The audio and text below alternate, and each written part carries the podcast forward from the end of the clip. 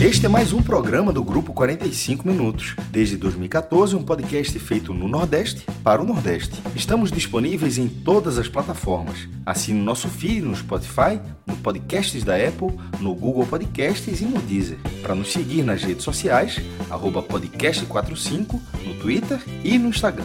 E se quiser debater os assuntos do programa com a gente no WhatsApp, é só entrar no grupo do Clube 45, apoia.se barra podcast45. Muito obrigado pela escolha e pela confiança.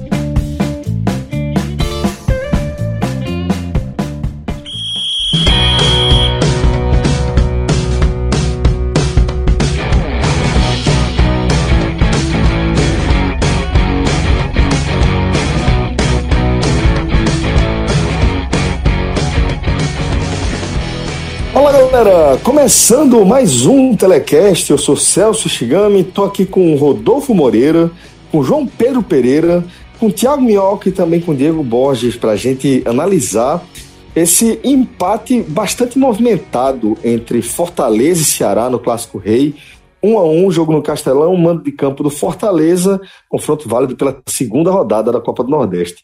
Antes da gente começar essa análise aqui, agradecer aos nossos apoiadores que fazem com que essa nossa cobertura é, seja possível, né? essa cobertura massiva que o podcast 45 Minutos está disponibilizando para você em 2020. Só é possível graças ao suporte dos nossos apoiadores. Se você também quiser fazer parte dessa consagrada família, você pode é, entrar na nossa página lá no Apoia-se, que é o apoia.se barra podcast45. Escolhe uma das categorias e você já tem acesso ao nosso grupo no WhatsApp, o grupo mais nervoso do Brasil. Vocês vão ficar doidinho, garanto. Mas também vão ter acesso a uma comunidade para lá de, de, positiva, sabe? Bastante movimentada, mas também é uma comunidade que consegue trazer, é, acho que uma boa convivência para todo mundo ali dentro. É bem, bem interessante. E também, galera, lembrar aqui da promoção do Esportes da Sorte. A turma tá querendo levar vocês na faixa para assistir um jogo da Champions com Carter e Nilcinho. Vê só, velho. Carter do Esse Dia Foi Louco e Nilcinho do Fuleiragem FC. E aí você na faixa com essa turma aí, lá nas Europa, com tudo pago para assistir um jogo da Champions. Bom demais, né não? Para isso, basta você apostar lá no esportedasorte.com. Cada 20 reais em apostas, você concorre automaticamente é, com um cupom. E, obviamente, quanto mais cupons, mais chances você tem, tem de ganhar. A gente vai lembrar aqui que é válido para promoções até dia 17 de março e que o sorteio vai ser dia 20 de março, tá bom? Faz seu cadastro lá, dá uma, uma navegada pelo site. Uma galera que está fazendo um trabalho muito bacana, tá? E que está é, tá animando, inclusive, a nossa comunidade lá no Clube 45 também. É, galera, agora sim a gente vai começar a análise do nosso clássico rei. E, Rodolfo, como eu pontuei ali na, na abertura do programa, é, foi um a um bastante movimentado, né, que a gente viu entre é, nesse, nesse clássico cearense, né? Pois é, Celso, um jogo com picos de performance, né? É, se, se alternou bastante o domínio da partida, um, talvez eu diria até um jogo superior do Ceará na soma é, dessas variações. Mas um, é, por toda a expectativa que se coloca em cima do Clássico Rei de uma forma geral para 2020, né, com faturamentos recordes aí das duas equipes, com uma remontagem de elenco aí de certa forma estelar do Ceará e a manutenção de um, de um Fortaleza campeão em 2019, é, a expectativa em cima de todo o clássico mais na Copa do Nordeste, por toda a visibilidade, pelo, pelo Ceará ser o atual campeão, ela é muito grande. Eu diria que foi um clássico que correspondeu bem a isso, né? Com é, dois bonitos gols, né? O, o do Oswaldo pela. Muita chance, né?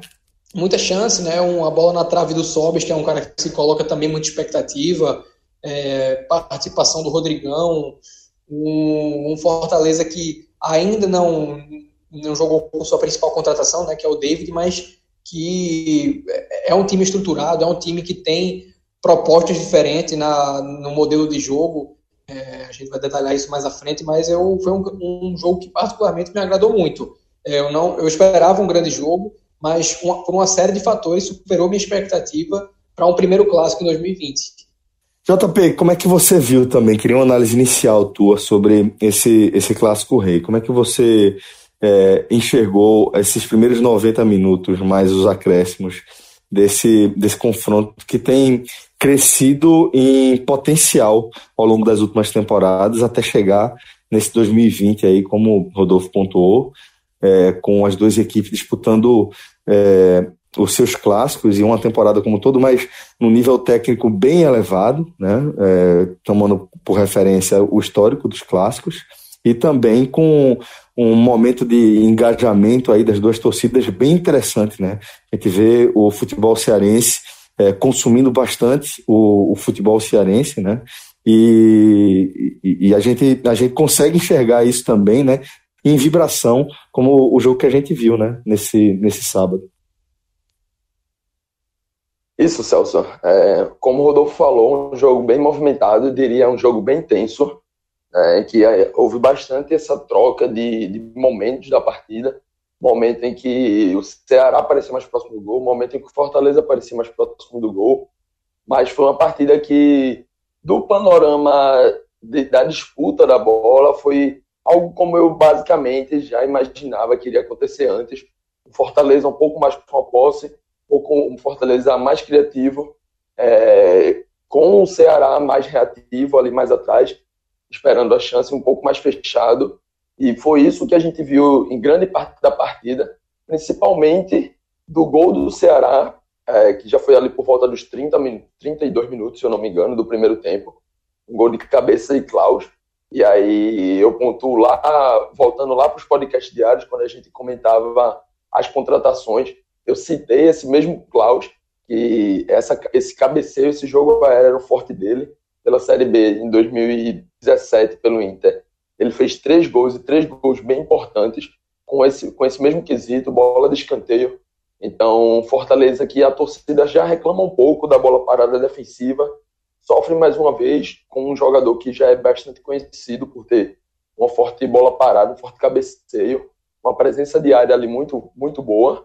O Klaus tem. tem ele também... cabeceia sem pular, JP. É, exatamente. Ele cabeceia ele, sem pular, da marca do pênalti, é, pô. Exatamente. Foi a, essa, essa falha que, que a torcida já vem reclamando há algum tempo se mostra exatamente nisso. Quando um jogador que já é bastante conhecido por ter muita força aérea consegue fazer esse cabeceio que, que gerou o gol sozinho, Eu sem diria, precisar nem sair é, do chão.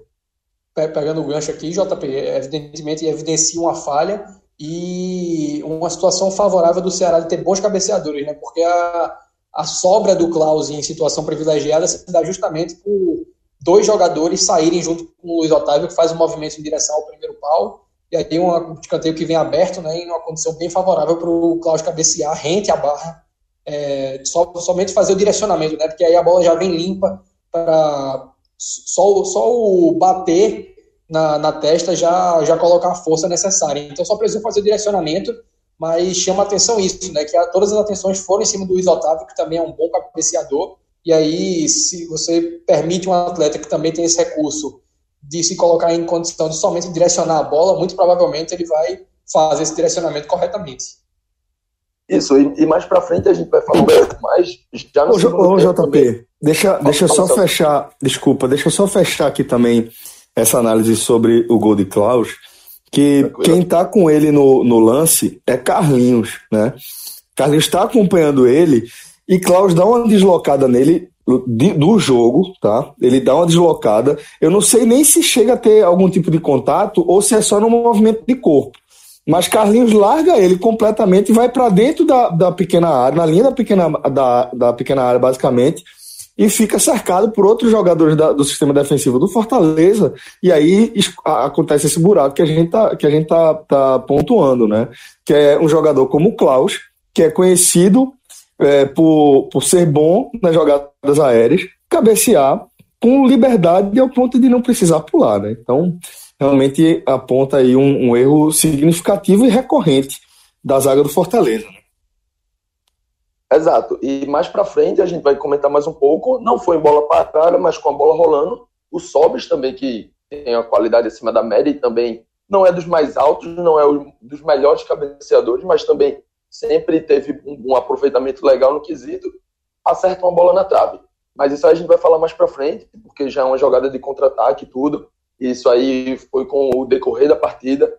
Então o Ceará faz esse 1 a 0 e passa a ter ainda mais o domínio da posse de bola, com chamando atenção para o posicionamento do, do Felipe Alves, o goleiro, que Cláudio Santana, aqui, companheiro nosso de podcast, bem resumiu lá no Twitter, o goleiro volante, porque o posicionamento dele ali jogando ao lado dos zagueiros, e eu postei até um print no meu Twitter dele criando jogada com a bola no pé, dentro do círculo central do meio campo.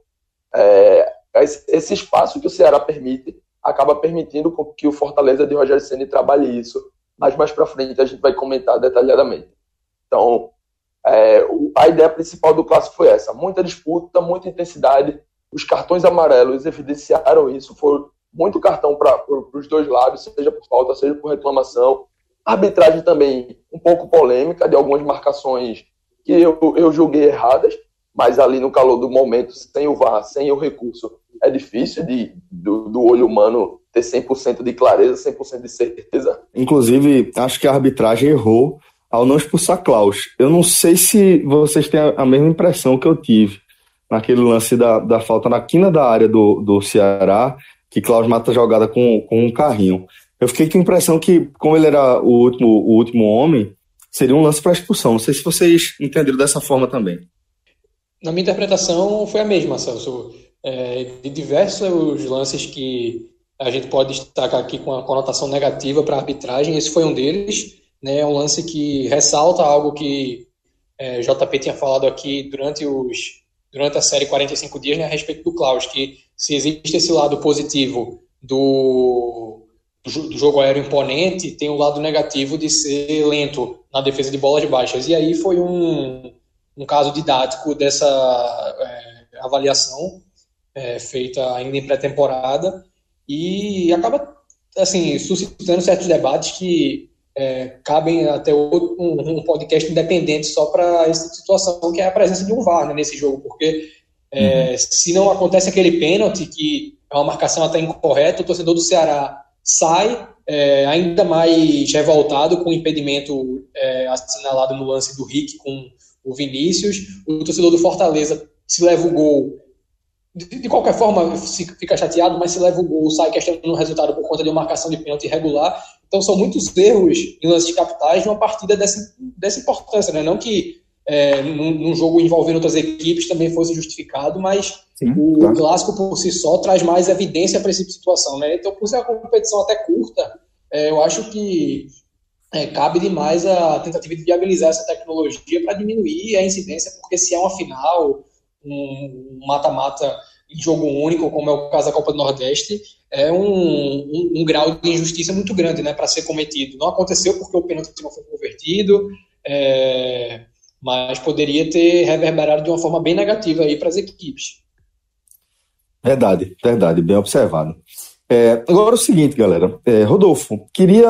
É, a gente fez uma análise geral aí do que foi o clássico, diante das expectativas que a gente tinha. Agora queria que você extraísse aí uma análise a partir da ótica do Fortaleza, né?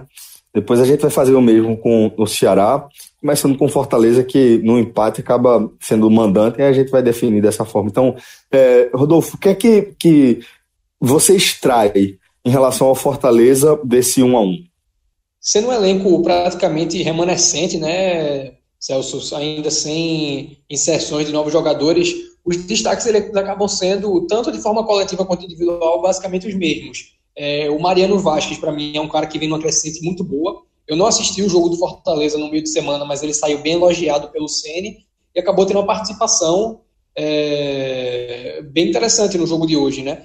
Ele não rende ainda o que, é, o que foi feito de expectativa em torno de sua contratação, né? O, o próprio glamour de ser um, um jogador sul-americano, esse tipo de situação, mas teve uma movimentação que eu particularmente achei interessante. É, a saída né, de, de três de forma diferenciada, eu sei que é um tema que o JP também vai, vai trazer destaque, com uma diferença da saída de três que se acostuma a ver. Né? Geralmente se afunda um volante entre os dois zagueiros e se espeta os laterais, enquanto no Fortaleza não. A gente tem o Felipe Alves com esse recurso de jogar com o pé, e hoje a gente viu ele é, bem incisivo nisso com a bola com, é, com, a posse da bola no meio de campo, né? E isso te dá uma superioridade numérica muito interessante, porque você não precisa baixar o volante, então você consegue manter o preenchimento do meio de campo e consegue manter os laterais é, num avanço que te dá uma possibilidade maior de troca de passe a partir do momento de que você não fica com nenhum ponta é, preso para o recurso individual, né? Porque na saída de três, é, quando não se afunda o volante, se busca afundar um lateral com um dos zagueiros indo para o meio, você perde o apoio posicional que um lateral dá para um ponta, né? De repente, se é o lado direito, o, é, o lateral do lado direito, o teu ponta direita, ele fica sem essa opção de um recuo, porque o cara tá lá afundado se ele recebe a bola. Então, essa, essa, esse recurso de você ter um goleiro com essa qualidade de jogo dos pés, como é o caso do Felipe Alves, ela te dá muitas possibilidades. E acabou sendo, eu acho que na, de maneira geral, o, o fator que mais chama atenção no modelo de jogo do Fortaleza como um todo e, sobretudo, no jogo de hoje. JP, e você, o que é que você destaca pelo lado do Fortaleza desse clássico? Celso, eu poderia dizer aqui que o Rodolfo roubou o que, o que eu iria falar, mas não, não é bem isso. Acho que ele falou muito bem é, sobre, sobre como o Rogério Ceni utiliza alguns mecanismos do jogo, sobre a sequência do elenco. Mas eu queria pegar principalmente dois pontos, e aqui seria o Mariano Vasquez, que o Rodolfo citou rapidamente.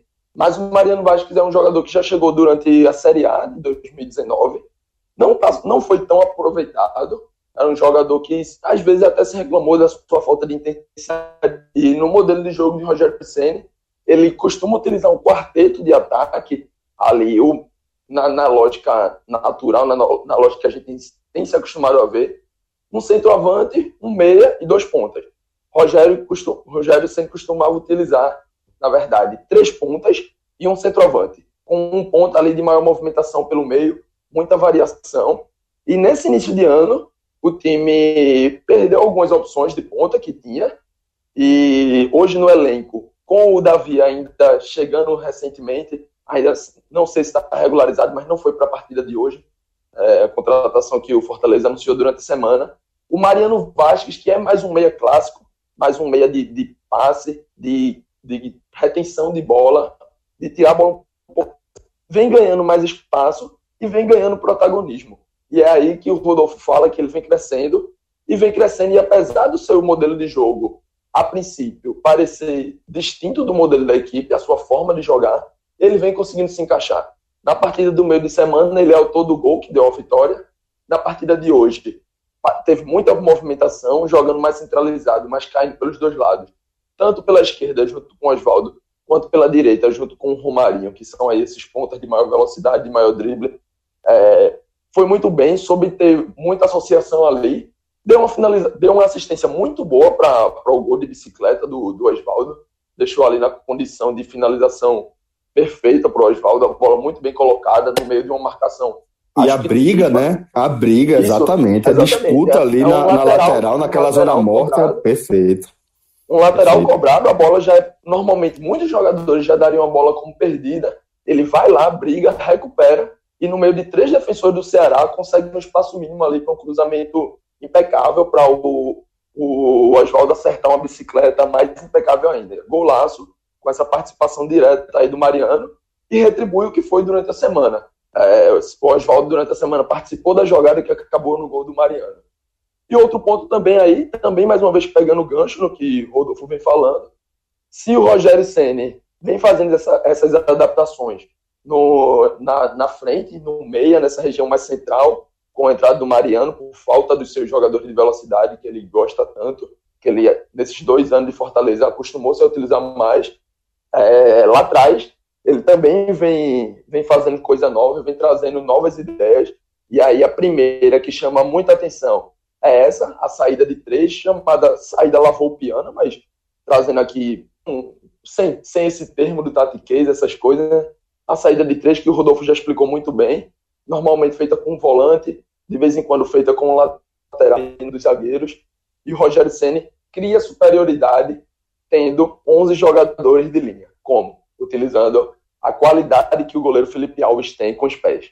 Então, coloca o Felipe Alves com liberdade para criar, para associar, e aí, desde a saída de bola, desde o tiro de meta, ele coloca os zagueiros dentro da área o Ceará adianta seus dois atacantes, né? No caso hoje, seu atacante e seu meia no começo ali do jogo. O, ele começa o jogo com o Sobis de centroavante e o, o Felipe Bachola de meia. E acaba com o Vinícius de meia e Rodrigão de centroavante. Mas esses dois jogadores tentam subir para fazer essa primeira pressão, mas é um 3 contra 2. Rogério Senna cria essa superioridade e costumou ganhar muitas bolas ali já no, no começo do, do, da criação, já a partir do tiro de meta, a partir da defesa ali do goleiro, com essa qualidade. Quando o time cria e precisa recuar, tem um goleiro ali já na região central, o que a gente costumou ver o Noé fazendo, muito longe da área, para poder dar esse apoio, dar essa sustentação. Então, mais uma ideia. E um detalhe que passou quase despercebido, mas eu tenho uma mania de que é acompanhar bastante as redes sociais dos clubes. Eu gosto de ver ali quando sai a escalação, ver o que, é que os torcedores acharam. Depois do jogo, gosto de ver os comentários, porque ali, dependendo da, do placar, a gente sabe que tem um, um torcedor mais exaltado, algum jogador mais criticado. E no começo do jogo, quando saiu a escalação, muitos torcedores do, do Fortaleza estavam chamando o Rogério Senna de inventor, de, gosta de ter essas invenções, porque o Rogério Senna coloca o Quinteiro como zagueiro e forma a dupla com o Bruno Melo, que é um lateral. Então ele tem Paulão no banco, tem outros jogadores disponíveis, como o Jackson, que são zagueiros de origem, zagueiros de uma qualidade boa para a Copa do Nordeste, por exemplo. O Jackson, o Paulão foram bem até na Série A, mas ele coloca o Bruno Melo, que também é um cara que tem uma boa qualidade de passe. Então, o Rogério Senna sabe muito bem o que está fazendo, parece que muitas vezes está inventando, mas não. Ele tem e vai buscando o que é melhor para o seu modelo de jogo. Então, é isso, esse é o meu comentário, um comentário até longo, complementando aí o que o Rodolfo trouxe, porque não tem muito para onde correr. É, a gente vê um Rogério Senna com ideias concretas, com ideias de jogo já casadas em um time que praticamente vem sendo trabalhado há dois anos e ver essas ideias evoluírem cada vez mais. Legal de ver é, a gente torce para que, que dê certo, né? a gente torce para que o Roger Senna continue nesse bom trabalho.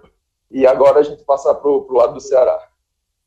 Pronto, então vou pegar esse mesmo gancho, JP, para destacar justamente como vocês enxergaram a desenvoltura do time de Argel, né? Que Rodolfo, se o Fortaleza ele vem nessa solução de continuidade, né, de um, de um ótimo fim de temporada em 2019, é, contratando de forma mais pontual e dando um, um passo seguinte à filosofia de jogo de Rogério, a gente vê Argel meio que num início do trabalho. Né? Você já trouxe no nosso próprio audioguia do, do Ceará é, como a Argel se colocou no mercado como um treinador é, que apaga incêndio né, para momentos de crise e destacava como é raro jogador, um treinador com esse perfil ter a oportunidade que ele está tendo. Então, é, nesse primeiro desafio de um nível técnico mais elevado, um time também de Série A, como é que você viu o Argel é, desempenhando ali no, na, na lateral? Como é que você viu o time de Argel respondendo a essa formação inicial para a temporada 2020? Olha, é, do ponto de vista resultadista, que dificilmente é o que eu costumo abordar, mas acaba tendo um peso é, bem relevante no caso do Argel, mesmo depois desse jogo, é, por conta da ausência de vitórias. Né? Ele assumiu o Ceará já na reta final da Série A, sem obtenção dos três pontos, e nesse início de temporada, incluindo situações não oficiais, ele segue sem triunfar no comando do Ceará. E, obviamente, isso tem um peso, considerando toda a contestação que já existe em torno do nome por questões ideológicas. Mas me surpreendeu a postura do Ceará no jogo de hoje. Né? O torcedor do, do Ceará que me ouviu, não só no áudio, no áudio guia, mas também no telecast após o jogo com o Frei Paulistano na semana passada, é, ele me viu falando sobre é, a dificuldade do Ceará em ser responsivo né, à ascensão do Frei Paulistano no jogo. À medida que o Frei Paulistano conseguiu, dentro de suas limitações, tomar as ações, ter um controle maior sobre o jogo, ou pelo menos permitir que o Ceará continuasse no controle, é, o time do Argel, mesmo com as mudanças, mesmo com é, a superioridade, a melhor disponibilidade de recursos humanos que possui, o Ceará não conseguiu voltar a ameaçar na partida, não conseguiu voltar a manifestar essa superioridade. No jogo de hoje, eu destaco que o Fortaleza já começou a partida melhor, né, foi um início de jogo é, melhor do, do, do que o que o Ceará apresentava, mas ele conseguiu responder de uma maneira que não havia conseguido é, contra o Frei Paulistano, e segundo ouvi, porque também não assisti o jogo do Ceará no meio da semana, no, no jogo do meio da semana com, pelo, pelo Cearense. Então isso já demonstra uma melhoria num ponto crítico, né, que é a dificuldade em você responder ao ímpeto do adversário, que naturalmente pela é, janela de oscilação de uma partida de futebol, que é, em 90 minutos é muito natu é, natural que ocorra, né, é, tende a ocorrer. Então se você não consegue responder, é, se você começa melhor e perde o controle, dificilmente você vai voltar é, a ter o domínio da partida. E se você começa pior, a tendência é que você jamais supere seu adversário ao longo do jogo. Isso não aconteceu hoje. Né? O Ceará começou pior, mas conseguiu responder, tanto que saiu na frente e já vinha. É, não foi o gol que mudou o curso do jogo. O Ceará já vinha de uns poucos minutos, mas ainda assim já havia é, ameaçado o Fortaleza, né? já estava conseguindo construir alguma coisa. E mesmo quando o Fortaleza reagiu é, não só com empate, mas em outras circunstâncias do jogo, o Ceará conseguiu é, se impor, tanto que chegou, como o JP destacou no início, naquela cabeçada do Sobis, que é um lance de transição muito bem feito. Né? Teve uma boa participação do Rogério nessa movimentação, continua muito apagado, muito aquém daquele Rogério que a gente viu no Náutico. Ele deu um passe errado nesse lance ou foi impressão minha? Eu acho que o passe dele, o, o passe dele foi meio curto. Na minha interpretação, não, Celso. Eu acho que ele deu onde queria dar. Assim, pode ter Entendi. acontecido, porque tinham dois jogadores é, fazendo acompanhamento da jogada, né? Mas, assim, na minha interpretação do lance, inclusive com o replay, eu tive a impressão que ele deu a bola corretamente, que aquela havia sido a sua intenção. Mas, independente desse lance, eu acho que já foi uma participação melhor é, em relação ao jogo com o Frei Paulistano, mas ainda assim muito abaixo do que a gente é, já esteve habituado a ver, mas que vem sido a constante das últimas temporadas. E em determinados lances do segundo tempo, o lance do Rick, né, que o, o árbitro assinala impedimento, é, após o pênalti perdido, é, talvez houvesse uma preocupação de que naqueles minutos finais fosse uma situação de entrega do Ceará e de é, grande pressão do Fortaleza, mas não, o Ceará continuou respondendo, tanto que logo depois do pênalti teve uma situação de uma falta lateral que o Vinícius acabou, acabou cobrando mal, mas que é novamente um lance de transição. Então, esse para mim acaba sendo um destaque do Ceará. Não, não é um nome específico, não é sequer um momento específico da partida, é a resposta de uma forma geral, é, em comparação com que a gente havia visto nesse início de temporada, porque era preocupante.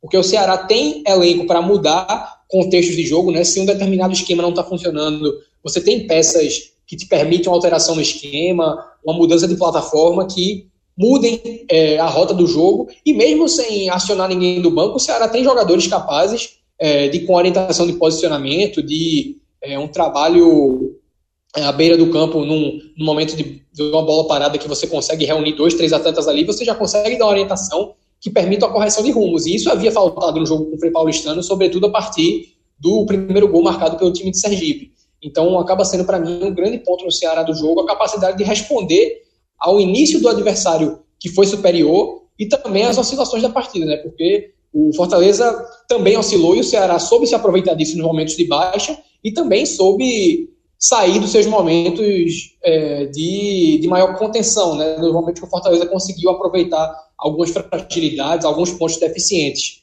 Foi elogiável porque eu não esperava um jogo tão é, intenso da parte do Ceará. Isso me surpreendeu. E acaba sendo um ponto positivo para uma continuidade do Argel, que eu acredito ser certa. Né? Ele não vai cair com esse empate a gente já falou muito aqui do Agel, mas numa perspectiva de continuidade dele, é, essa resposta do Ceará ao longo das partidas vai ser fundamental para uma boa campanha na Copa do Nordeste, para um, um, contexto de Copa do Brasil que está em vias de começar. Então, acaba sendo necessário até para o torcedor do Ceará conseguir manifestar seu apoio, né? Porque se não acontece uma exibição é, positiva no clássico, ainda que não tenha vindo a vitória e a frustração pelo pênalti perdido no final pelo Vinícius, já foi uma resposta que pode dar ao torcedor um mínimo de expectativa para esse início de temporada. JP, é, e para você, você, como é que se saiu o Ceará nesse primeiro encontro de nível técnico mais elevado em 2020? É, seguindo aí também, pegando o ponto de partida de, de Rodolfo, é, tem sido uma base de comentário bem parecida aí, é nossa. Eu acho que eu estava procurando aqui, Celso, enquanto você enquanto você, enquanto o Rodolfo falava, enquanto você fazia a pergunta, algo que talvez pudesse resumir esse Ceará, ou o que a Gel vem tentando fazer. E a palavra que eu encontrei foi tentativa. Porque a gente vê que é, todo mundo aqui, acho que todo torcedor que a gente vê na rede social, lá no Clube 45, muito jornalista, muito analista, todo mundo bate na tecla da Diagel de ser um treinador que a gente veio um pouco mais limitado já para o cenário atual do futebol. É um treinador que eu acho que quase ninguém apostaria. Treinador que muita gente diz que o ano do Ceará vai começar após sua saída. Mas eu vejo que pelo menos ele tem tentado achar uma solução. É, pode estar tá faltando ainda muita coisa, não sei se peças, não sei se esquema tático, mudança, não sei se postura dentro de campo, mas ele vem tentando. Da partida do meio de semana, da partida do meio de semana para cá, ele projeta algumas mudanças na equipe, algumas alterações. Por exemplo, ele tira o Rodrigão, volta com o Rafael Sobis como. Volta não, né? Promove a, primeira partida do Rafael Sobis como titular. Tira o, o Matheus Gonçalves, que a gente já tanto falou, e promove a entrada do Leandro Carvalho. É, o Felipe Bachola ganha a vaga como meia. O Fabinho deixa o time da, da, para a entrada de William Alves de William Alves, não, desculpa, do William Oliveira, o volante, né? Fazendo dupla ali junto com o Charles. E a gente percebe que ele vem tentando mudar. Hoje a equipe dentro de campo também pôde mostrar uma postura um pouco mais, um pouco menos recuada. Eu esperava que o Ceará fosse recuar seus jogadores atrás da linha ali do meio de campo é, durante toda a partida, já desde o início. E não, nesse, no início da partida ele tenta fazer uma pressão ali na saída de bola, como eu expliquei um pouco mais no, durante o comentário do Fortaleza. Ele projeta os dois, o meia e o centroavante, né, para tentar atrapalhar essa saída de bola, espeta um pouquinho os pontas para que ele dê esse primeiro combate. E atrás, é, junto com o, zagueiro, a linha defensiva, os zagueiros, os laterais e os dois volantes, na partida de hoje, o William Oliveira e o Charles, que para mim, já dou um spoiler aqui, foi o motorzinho da equipe, um cara que a gente sempre falou muito bem aqui no podcast, esteve na nossa seleção da Série B e nesse início de Ceará vai mostrando que é um investimento que parece ter valido a pena. É, esses dois volantes são projetados na linha do na linha defensiva, na primeira linha de quatro ali dos zagueiros e volantes, formando muitas vezes um 6-4. O meio ficou um pouco espaçado, porque no momento em que você recua os dois volantes e projeta os dois pontos, você dá esse espaço mas atrás foi um time que soube se defender, soube proteger um pouco mais a área, não deu tanto espaço ali no miolo para o Fortaleza arriscar as chances de cara. O Fortaleza buscou mais pelas laterais, né? Então, eu vejo o Ceará dessa forma. Um time que ainda talvez falte algumas coisas. Não sei se o, o Argel é o, o treinador, o melhor treinador para dar essas respostas, achar essas soluções. Eu arrisco dizer que não, mas pelo menos ele tem tentado. Tem tentado mudar peças, tem tentado fazer algumas pequenas alterações de esquema durante a partida, e isso pelo menos é um, um fio de esperança. Se durante a semana, o, a, na semana passada, a derrota para o empate com o Frei Paulistano, mas é um, aquele empate com cara de derrota, porque você abre 2 a 0 e leva um empate de um time muito inferior, e durante a semana um empate um pouco melhorzinho, porque você empata na final da partida com o Ferroviário, um jogo que muita gente já dava como perdido. Você empata ali aos 49. Nesse, a gente viu o Ceará um pouco, um pouco mais buscando, buscando essa vitória. Conseguiu sair na frente, é, mas leva um empate. E a gente pode ver que a Gel pelo menos tem tentado. Se vai dar certo, só com o decorrer dos campeonatos, só com o decorrer das partidas, para a gente ter essa resposta. Mas me agrada ver a, a tentativa dele de, de mudança. Daqui a pouco a gente vai chamar Tiago Minhoca para participar também aqui do, do nosso programa, tá? É, só queria lembrar também a galera que é, o verão tá aí em alta, né? A galera tá aproveitando bastante, tá fazendo esse calorão. E quem puder aproveitar, que aproveite da melhor forma possível, vivendo uma experiência inesquecível lá no Vilagem Porto de Galinhas, né? Para mim, o melhor destino do litoral sul aqui de Pernambuco. É, fica a meia hora do Recife, do aeroporto do Recife, rapidinho você chega, inclusive tem a opção de você pegar uma via pedagiada, é realmente uma viagem bem curta, bem rápida e tranquila, é confortável até, é, e você chega no paraíso, a gente gosta de falar realmente que o Village representa isso aí pra gente, um parceiro desde o nosso é, início, né, desde, o nosso primeira, desde a nossa primeira temporada, e que a gente tem acompanhado de perto a evolução da estrutura do Village, que sistematicamente é, se volta né, para dentro de sua própria estrutura, pensando justamente em aprimorar a experiência de quem está é, vivendo dias inesquecíveis ali. E de nossa parte, a gente garante um super desconto para você, independentemente do dia do ano. Nosso código tem validade aí 365 dias por ano, tá? Basta você colocar podcast 45 no sistema de reservas online lá do hotel. Você entra no vilageportodegalinhas.com.br, vilagem com dois L's. Você seleciona dentro do sistema de reservas a, a caixinha dizendo que você tem o código e você utiliza o nosso código, é o podcast 45. No fim, quando você estiver recebendo o seu orçamento personalizado, você vai receber já com os 20% de desconto no nosso código. E vale lembrar que ele é um código cumulativo diante de outras promoções aí do hotel. Então, por exemplo, eles têm um tarifário de early booking, é, onde é, a partir de, de 60 dias de antecedência da sua reserva, se você utilizar também o nosso código, você vai chegar a 36% de desconto, e desconto real mesmo. Então, vale a pena demais para você viver essa experiência inesquecível no Vilagem Porto de Galinha. A gente super recomenda, realmente é um lugar bastante especial.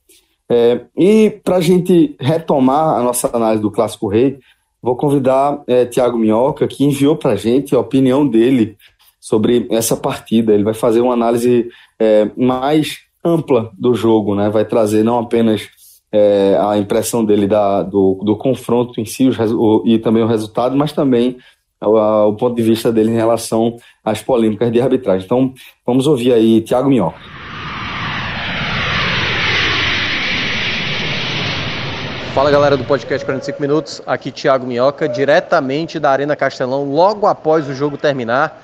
Estou aqui, então você pode estar ouvindo alguns gritos, alguns barulhos, porque exatamente estou aqui nos arredores aqui da, dos corredores, né, da, da parte da tribuna aqui da imprensa.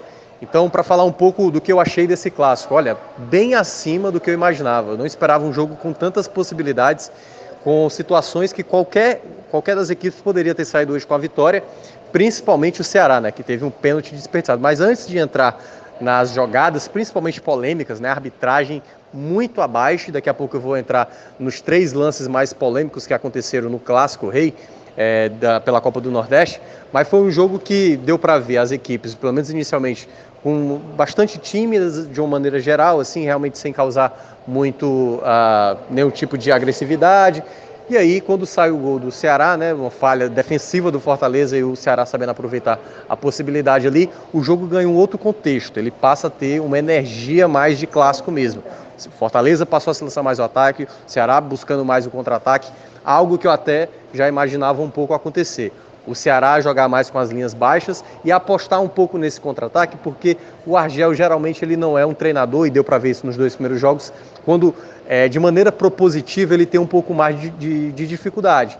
E aí, se a gente for olhar no geral, foi um jogo bastante similar é, em termos de oportunidades, né? Várias, o Fortaleza é, finalizou mais ao gol, deu mais trabalho. O Fernando Praz foi muito mais exigido do que o Felipe Alves, por exemplo, apesar do Ceará ter, ter tido a oportunidade de ouro já na, nos acréscimos, né? Com o pênalti com o Vinícius ter, ter batido. Falar só um pouco das substituições sem entrar no jogo, até porque é, vai ser analisado exatamente pelos meninos, né? Também que vão participar é, da cobertura desse jogo. É, as substituições não causaram tanto efeito, acho que a única entrada pelo lado do Ceará que deu efeito foi o do Rick, que para o contra-ataque do Ceará realmente ficou tendo ali vários momentos que o Ceará poderia ter virado, teve uma oportunidade até que ele tomou a bola ali à frente do Charles e na hora eu fiquei com a impressão, e aí já falar do primeiro lance do erro da arbitragem, que ele, ele sai ali na frente, né, ele ia partir, só que é, foi anulado a jogada por conta do impedimento, depois ele até faz o gol, mas o bandeirinha acabou ah, de maneira equivocada, levantando a bandeira ali e acabou cometendo o grave erro de anular uma, uma possibilidade real do Ceará. A gente está aí para dizer que seria gol, mas haveria uma grande possibilidade. Então, é, esse lance foi bastante, é, digamos, um erro muito grande da, por conta da arbitragem. Né? Sem o VAR, realmente fica mais difícil da gente é, fazer futebol, porque esses tipos de lance acabam prejudicando demais o espetáculo. Um outro lance que aconteceu no primeiro tempo, uma jogada, o Fortaleza tinha tomado o gol e aí uma bola lançada para o Oswaldo. Há uma disputa de bola, exatamente com o Klaus, né? Ele ia de frente para o gol e aí, na falta, ele toma amarelo e vários jogadores, comissão técnica do Fortaleza, reclamaram ali exatamente de um não vermelho. Na minha avaliação, e é apenas uma opinião, eu não achei que era uma chance clara de gol, porque geralmente, para esse tipo de jogada, o jogador tem que ter a bola dominada, ele tem que ir em direção ao gol, e nessa jogada específica, olhando diversas vezes o replay, eu fiquei com a sensação que há uma disputa de bola. O Oswaldo é mais rápido e aí há o toque do jogador, do Klaus, né, em cima do Oswaldo e toma o amarelo, ao meu ver, de maneira correta por conta da arbitragem. Outro lance que também gerou polêmica foi o lance do pênalti, né? Já nos minutos finais, ali um contra-ataque, o Nenê Bonira perdeu a bola, a bola foi colocada pelo lado direito, e aí o Rick com o cruzamento é, acionou exatamente o Rodrigão, que cabeceou a bola, e a bola ela vai aí, é onde gera todo o debate, se no, se no peito, se nas costelas, se no braço do Quinteiro. Eu fiquei com a sensação que ela bate ali na parte superior do braço. E aí é onde entra a questão. O braço dele realmente ganhava um pouco mais de, de, de campo, né? de, de exatamente para tentar proteger a bola não passar, ou o fato dele ele poderia ter recolhido mais o braço, ele poderia ter feito uma outra leitura de jogada. É um lance muito difícil, muito difícil, mas eu não vou condenar a arbitragem por conta disso. Assim, nesse lance específico, eu acho que é, e aí entrando na arbitragem, tirando todos esses lances polêmicos, que dois deles eu concordei com a arbitragem, é, só não o do impedimento do Rick, eu acho que a condução do jogo foi muito ruim por conta da arbitragem.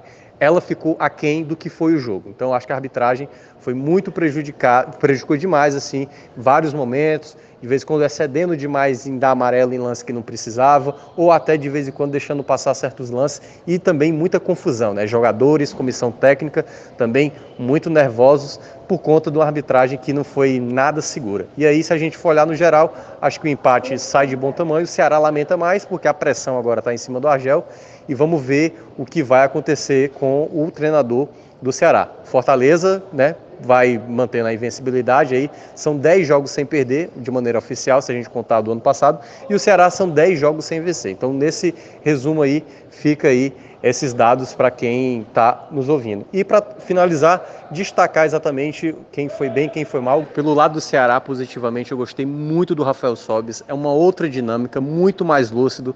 As melhores jogadas ofensivas do Ceará, principalmente no primeiro tempo, quando o time esteve melhor, sempre o Sobis era o cara que dava o melhor passe, o que clareava a melhor jogada. Então, foi um jogador muito útil ao Ceará, apesar de não ter participado diretamente do gol. Ele criou várias possibilidades, colocou uma bola na trave, poderia ter marcado também um gol no clássico, e para mim foi o melhor da partida. Mas também vou fazer uma menção aí às belas defesas do Praz. Né? O Praz foi bem mais exigido do que o Felipe Alves, por exemplo. E ele foi realmente muito bem assim nas possibilidades. Muita gente achando que teve erro ali por conta de uma, de uma na hora do gol, que ele pulou é, um pouco adiantado demais, podia ter esperado mais, mas em todo caso, acho que esses dois foram muito bem. Claro que teve outros também muito bons, o Charles foi bem mais participativo, mas o Rafael Sobis para mim foi o melhor pelo lado do Ceará. Pelo lado do Fortaleza, gostei muito do Mariano Vasquez quando começa o segundo tempo, né? Foi um jogador muito mais participativo. Acho que o Rogério Senna ajeitou um pouco o posicionamento dele durante é, é, o segundo tempo e ele passou a ser um jogador mais efetivo. Ele rouba a bola exatamente na jogada do gol do empate, faz mais um cruzamento, dá uma segunda assistência. Os dois gols do Fortaleza até agora na temporada, com duas assistências do Mariano Vasquez e vai se destacando aí, pelo menos nesse começo de temporada, como jogador fundamental. E aí também fazendo menção ao Felipe Alves, né, que pegou o pênalti ali nos minutos finais. Pelo lado negativo do Ceará, vou colocar exatamente uh, o próprio Rogério, assim, que até ajudou um pouco mais, né? Mas se você olhar, ele precisa render muito mais, muito mais mesmo do que foi é, digamos, a aposta do Ceará. Né? Assim, Para quem acompanhava o Rogério nas últimas temporadas, sabe o quanto de futebol ele está devendo, mas como ele tem a confiança do Argel, né, nos três jogos ele começou a titular, ele era para render bem mais, bem mais mesmo, assim, como jogador ofensivo. Realmente está devendo demais. Ele deu uma assistência para o Rafael Sobis é, um passe né, para a finalização do Rafael Sobis, que a bola bateu na trave, mas mérito maior da jogada foi para o Sobis, então por isso que eu acho que o, o Rogério ainda está devendo e talvez seja o principal ponto onde deva modificar no setor ofensivo do, do Ceará. Acredito que dá para fazer Vinícius com Bachola pra, com mais vezes para tentar ganhar é, esse time, essa formação como titular. E pelo lado do Fortaleza, vou destacar uma partida, mais uma vez, uma partida apagada do Elton Paulista. Né? Ele que ajuda muito defensivamente, ele que acaba sendo um líder em campo em muitos momentos. Ele hoje ele mais reclamou do que propriamente produziu alguma coisa. Ele teve uma bola recebida, ele tentou dar um, uma cavadinha, não sei, um, um cruzamento, não deu para perceber na hora, e ela saiu meio torta, acabou indo para fora. Então acho que o, de todos os jogadores assim do Fortaleza, eu estou achando o Elton Paulista talvez o mais, é, o menos importante, assim, não está sendo tão participativo. Já é difícil para um centroavante. E quando a bola chega, ele não está produzindo tanto. Eu acho que com o tempo, o Carius pode acabar ganhando essa vaga de titular. Hoje o Carius entrou, não mudou muita coisa, né? Então, de uma maneira geral, acho que esses são os pontos negativos e positivos de Ceará e Fortaleza para o Clássico. É isso e até mais. Então agora a gente vai no combo, tá, galera? A gente vai é, em destaques positivos e negativos dentro de cada equipe. Vamos começar aqui com Rodolfo, trazendo os destaques positivos e negativos da equipe do Fortaleza. De positivo, é, para mim, Felipe Alves, pela participação aqui que a gente já destacou. O Mariano Vasquez também é, foi aprofundado, no, não tem mais muito o que acrescentar, né? Foi um uma partida que combinou tanto recurso técnico em alguns momentos, mas sobretudo muita é, muita luta, né? O lance do gol coroou isso. E o Oswaldo pelo gol de bicicleta, né? Não, não foi só isso a partida dele, mas se há um momento para resumir, é, um gol de bicicleta é sempre especial, ainda mais no clássico, né? Nas circunstâncias que estavam com a derrota vindo. Acho que acaba sendo o que marca mais o atleta no jogo, que já vinha sendo bom, mas como, como troféu, né? Do, Fernando Praz do outro lado, né? Ah, com certeza, é partidaço do, do Praz, Fred. Ele já vinha. É, Fred, ó, pode botar. Ah, olha aí, tava, tava faltando, tava faltando. Tá, mas tá 3x2, hein? Tamo, tamo, tamo contagem, bem. a contagem. A turma tá marcando. É... Não, mas, mas o que eu quis dizer foi, foi que é, o gol de Oswaldo foi em Fernando Praz, né? Não é um goleiro qualquer que tá ali do outro ah, lado, sim. né?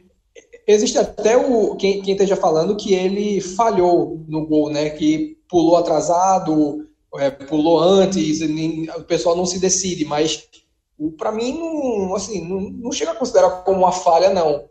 Se alguém quiser considerar que era uma bola defensável, que poderia estar melhor posicionado, a gente pode até debater, mas jamais falha, né? Um, um lance de recurso do atleta, uma bola que quica, foi muito no canto, então não, não considero uma falha do goleiro. Para mim, é um destaque positivo do Ceará no jogo, um cara que fez é, boas defesas, que demonstra aí o porquê se tornou o atleta que chegou nesse patamar de carreira, né? Um cara com uma leitura muito boa dos momentos de saída. Eu acho que aquela defesa na, na bola do Cariús mostra isso, uma saída baixa, fechando as opções do atleta, que tinha o lado direito fechado, tinha o lado esquerdo, poderia ter arriscado uma cavadinha ali, mas é um lance muito difícil para o atacante, porque é, o paredão, que se chama, né, acabou sendo é, de manual, né? Ele sai realmente com a proteção toda da barra, limitando muitas opções do Cariús.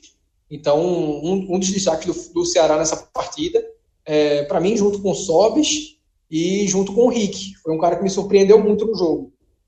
JP, então vamos seguir aí dessa forma, vamos trazer aí os destaques positivos, tanto do Fortaleza quanto do Ceará. Depois a gente vai para os destaques negativos das duas equipes. Vamos lá. É, começando pelo Fortaleza, tá com o Rodolfo Peixe, vou com o mesmo trio que ele, o pódio, mas vou inverter só a ordem de Mariano e Oswaldo. Pelo que eu entendi aqui, Rodolfo colocou Mariano como segundo e Oswaldo como terceiro. E aí eu só faço essa inversão pelo, pelo gol e acho que o Oswaldo, durante a partida, ele foi mais eficaz. É, não é demérito nenhum para o Mariano, logicamente está aqui nesse pódio, mas faz essa, essa mudança aí de casinha. E só para completar o comentário do Felipe Alves, além de tudo que a gente já falou aqui, dele ser um goleiro que ajuda muito taticamente, dessa qualidade muito acima da média, com a bola nos pés, do que ele tem feito aí dentro desse modelo de jogo do Roger Sen, criando superioridade, é, ainda tem um pênalti. É, a gente acho que a gente nem chegou a comentar sobre isso, mas aos 46 minutos o Arthur marca o pênalti para o Ceará, uma, uma cabeçada ali de Rodrigão, a bola bate na mão do, do zagueiro Fortaleza, e o Felipe Alves, com muita frieza, muita tranquilidade, mostra que não é só o cara que, que tem a bola nos pés. Mostra que é um goleiro de verdade. Vai lá, já tinha feito boas defesas durante a partida. vai lá e pega o pênalti sacramenta aí esse ponto conquistado pelo Fortaleza. Então, eu fecho aí com o Felipe Alves, Oswaldo e o Mariano. Passando para o lado do Ceará, já citei aqui, dei um spoiler rápido, o Charles. Gostei muito da partida que o Charles fez. Mais uma vez, motorzinho, não cansa ali no meu campo, tá? Parece que tá no campo inteiro. É, quem me conhece já sabe que eu já critiquei muito o Charles por, por ele às vezes parecer que, que, entre aspas, né, corre errado, porque por, por ter essa força física muito forte, essa intensidade muito grande, às vezes ele dá uns piques que eu considero que ele poderia segurar ali um pouquinho, mas ele é muito eficaz, ele é muito combativo, tá ali em todo canto, dando combate, sabe tabelar, sabe sair, tem alguma qualidade com a bola no pé, não é só aquele cara pegador de intensidade, de correria, não, tem essa qualidade, sabe quando precisa é, chegar ao ataque. No segundo tempo mesmo, já perto do final, tem uma bola do Rick num, num contra-ataque, em que é marcado um, um impedimento em que eu acho que o Rick não estava, vi os replays, vi o tirateima ali rapidinho. Achei que foi um, um, lance errado do Bandeira, mas que o, o jogador, quando faz o passe para o Rick, na verdade ele faz o passe para o Charles que vem de trás. E aí não, não haveria dúvida nenhuma de que se o Charles estaria em impedimento ou não, se o Rick ali poderia estar na mesma linha, um pouquinho atrás na minha visão, mas o Charles vinha bem de trás, então ele é esse cara que sabe quando o time precisa que ele vá mais à frente, sabe quando o time precisa que ele fique mais recuado, dê mais o combate. Então fica aí meu primeiro lugar. O Praz também achei que fez uma boa partida, fez algumas boas defesas, impediu alguns, algumas bolas que poderia ser de gol do Fortaleza. E eu fecho esse pódio com o Sobis. Acho que ele fez sua estreia ali como titular, talvez ainda não esteja na sua melhor forma física. Talvez não, não está nesse, nessa altura da temporada. Ninguém está, muito menos um jogador de idade um pouco mais avançada, que normalmente precisa de um trabalho um pouco mais específico, um pouco mais longo mas entrou, tem a qualidade ali que a gente sabe, que a gente já espera do Sobis, colocou bola na trave, que poderia ter sido bola de gol tranquilamente. Então gostei muito da, da participação do Sobis. Foi substituído, substituído ali por volta de 60 minutos, mas foi uma, foi uma partida que agrada, que para mim deixa uma ponta de esperança aí de que pode ser o dono dessa posição ao longo do ano. Rodolfo, e negativamente, quem é que você vai destacar no jogo? Olha, por parte do, do Ceará, a gente já falou um pouco da situação do Rogério de estar quem. Né? Então, eu acho que tem que ser um jogador destacado, porque ele precisa dessa cobrança, né? Um cara que chegou já com essa pressão de vida e temporadas em é, abaixo do que já se viu, né? O nível de performance que ele estou muito do que foi apresentado no início de carreira, com a evolução do seu futebol, né? Porque foi um jogador que teve uma mutação muito boa em alguns aspectos, como ganho de força física é, e a manutenção da velocidade, mas hoje ele parece que perdeu o, o que sempre chamou a atenção, né? Que a explosão. Continua, se, se manteve um jogador forte depois que ganhou é, uma massa muscular, mas essa explosão é, que tanto chamou a atenção no início de carreira para de forma a jogar no São Paulo, de forma a ser comprado pelo esporte, né, num, num valor bem acima do que o clube está acostumado a pagar, me, me parece um início muito tímido, sobretudo porque ele tem que provar seu lugar, né? É um ataque com muita concorrência. Então eu destacaria aí negativamente o Rogério, mas também daria uma ênfase em alguns jogadores que eu não acho que fizeram um jogo ruim, mas que comprometeram o jogo a, a partir do resultado no lance do gol do Fortaleza, né? São três atletas, um deles inclusive que está no meu pódio, mas que precisa dessa é, dessa menção por ter participado do lance, o William, Oliveira, o Bruno Pacheco e o Sobis, né, naquele lance da recuperação do Vasco que o JP exaltou, porque é a zona morta, né? Você está com a bola em disputa ali, você não pode deixar o jogador recuperar e, sobretudo, se, você, se essa recuperação é obtida, que já não deve acontecer, você não pode deixar que ele vire e cruze a bola na área, né? Então são três jogadores que estavam ali na defesa, do momento que o Vasco recupera a bola é, numa disputa com o Bruno Pacheco. Eu acho que não ocorreu a pressão que devia, tanto por parte do Bruno quanto dos outros dois. Então, foi o, o fator determinante no gol, né? A recuperação. E, ao mesmo tempo que é mérito do Vasco, é demérito de quem estava na disputa do lance. E acaba sendo uma situação que a gente precisa destacar negativamente, porque custou ao, ao Ceará o resultado, né? O placar já estava construído, era uma vantagem magra, e que mais do que nunca demandava a atenção do, é, do grupo como um todo, né? sobretudo no campo defensivo. E você ter a bola em disputa ali, ainda que ela não tenha ficado controlada em um momento, é inadmissível que o jogador consiga uma recuperação e se é que a gente pode relevar isso, eu acho que é impossível você perdoar um, uma virada com um cruzamento na área com o nível de liberdade que o Vasco esteve. Então, para mim, fica sendo o destaque em momento, né? Porque eu não acho que o William Oliveira fez um jogo. Não, não chegou a ser um destaque, teve momentos ruins no jogo, mas eu não acho que foi é, uma aparição negativa. O Bruno Pacheco fez uma boa partida, na minha opinião, mas comprometeu aí. E o Sobis, talvez, o que tenha menos participação no lance, mas estava ali com ele com os outros dois, então merece essa menção. E da parte do Fortaleza, não gostei do jogo do Juninho. É, teve uma bola parada no primeiro tempo que acabou sem desvios né, por parte do, dos jogadores na área que ofereceu perigo ao gol do Praz, que deu o rebote. É, Romarinho muito abaixo do que a gente está acostumado a ver. É, são jogadores que, se tivessem é, do seu nível de performance habitual, teriam agregado muito o jogo do Fortaleza. E, ao meu ver, os momentos em que o Fortaleza foi pior no jogo, né, que ele não conseguiu é, se encontrar na criação de jogadas, se deveu muito a, a, a partida abaixo da, da crítica desses dois atletas, né? Porque foram situações de jogo, né? Uma aceleração de transição que o Romarinho dá, um passe de quebra de linhas que o Juninho, é, que a gente está acostumado a ver no Juninho, que não ocorreram hoje. E aí a ausência desses comportamentos padrão dos atletas acabou prejudicando muito no rendimento coletivo da, da equipe do Fortaleza. JP, então vamos agora com seus destaques negativos. Isso, do lado do Ceará, vou parecido aí no primeiro com, com Rodolfo. Acho que Rogério é um cara que precisa estar aqui.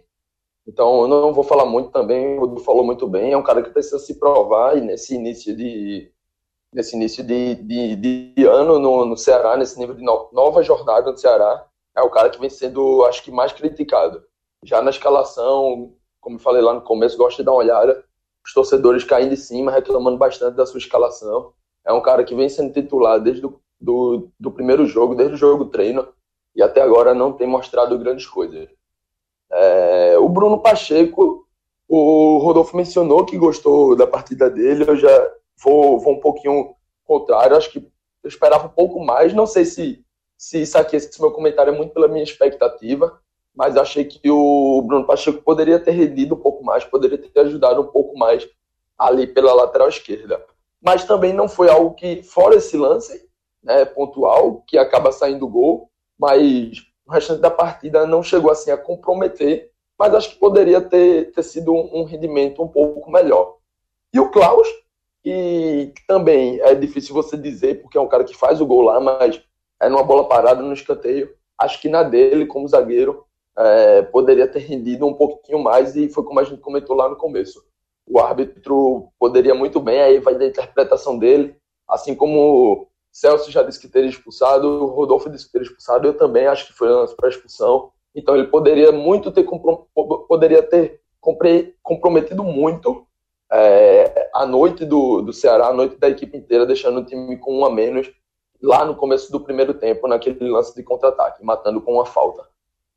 Mas é isso. É, Rogério colocou o Bruno Pacheco e o Klaus, não por terem ido realmente mal, foram caras que Klaus faz o gol, mas poderiam ter acrescido um pouco mais ao jogo do, do Ceará na noite. Pelo lado do Fortaleza, vou também junto com o Rodolfo. É, acho que Juninho e Romarinho são caras que a gente sempre espera mais um pouquinho, são caras que na, na Série A foram pilares desse time. Então, com, com um rendimento melhor dos dois na noite, poderiam ter ajudado talvez o Fortaleza a sair com uma vitória.